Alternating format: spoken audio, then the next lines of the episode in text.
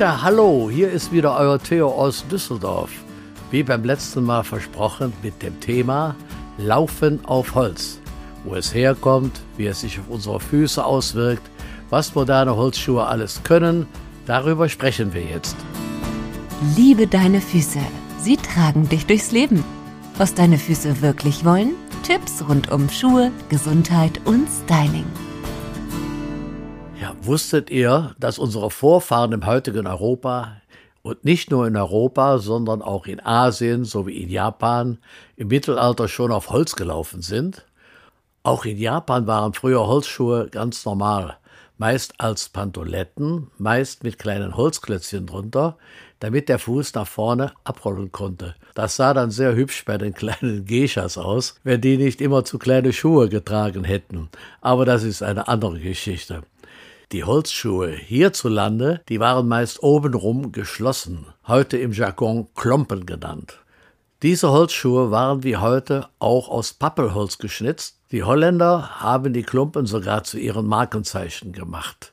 Meistens tragen sie, wenn man auf die alten Bilder mal schaut, in ihren Trachten mit äh, schönen Häubchen und unten die Klumpen an. Sieht fantastisch aus, richtig schön Folklore. Aber das war früher. In früheren Zeiten haben die Kinder die kleinen Klumpen sogar zur Schule getragen. Wenn man fragt, warum, ja, es gab nach dem Krieg leider nichts anderes.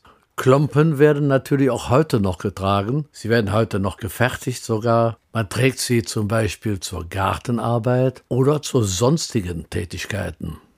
Tja, und Klumpen sind ja, wie gesagt, aus Pappelholz.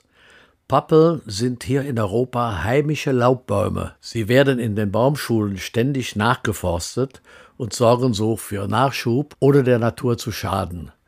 Schauen wir uns das Holz mal ein bisschen genauer an. Im ersten Moment denkt man bei Holzschuhen ja an schwere Klötze. Pappelholz gehört zu den leichtesten Holzarten überhaupt. Und obwohl es leicht und weich ist, nutzt es sich nur sehr langsam ab. Nachdem Holzschuhe viele Jahre in Vergessenheit geraten sind, kam es in den 70er und 80ern zu einem absoluten Holzglock-Trend. Und was gut war, kommt auch irgendwann natürlich wieder. Ja, und sie kamen wieder.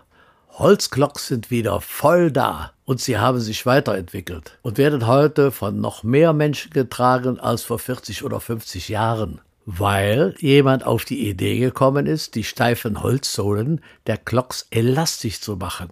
Sehr clever. Heute wird im Mittelfußteil ein elastisches Gummigelenk eingebaut und der Fuß kann in den Glocks ganz normal wie in normalen Schuhen abrollen. Und so wurden unter anderem auch die sogenannten Soft Clocks mit hochwertigem Leder obenrum und Pappelsohle untenrum erfunden. Das sind topmodische Damenstiefeletten für den Herbst-Winter, die Saison für den Sommer, schicke Sandalen und Pantoletten.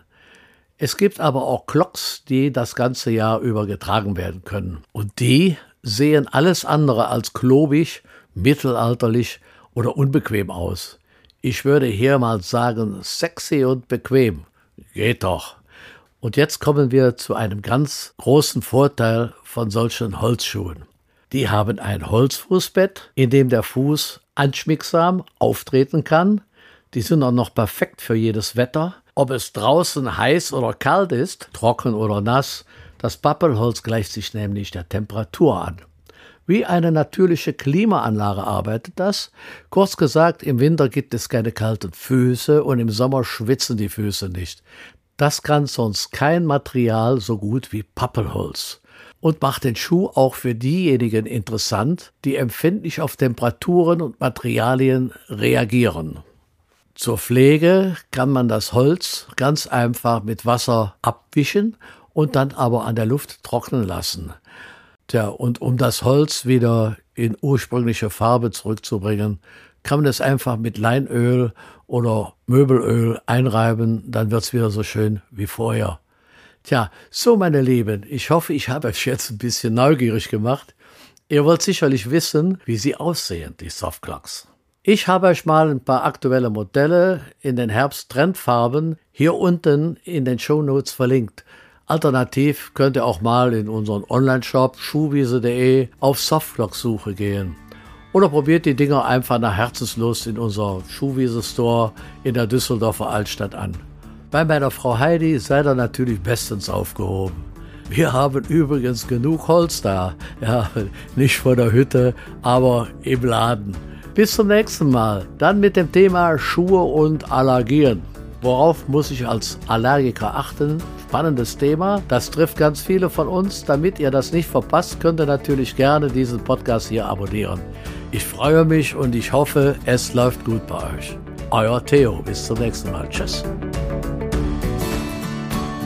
Liebe deine Füße. Der Podcast rund um Schuhe, Gesundheit und Styling. Mehr dazu auf schuhwiese.de.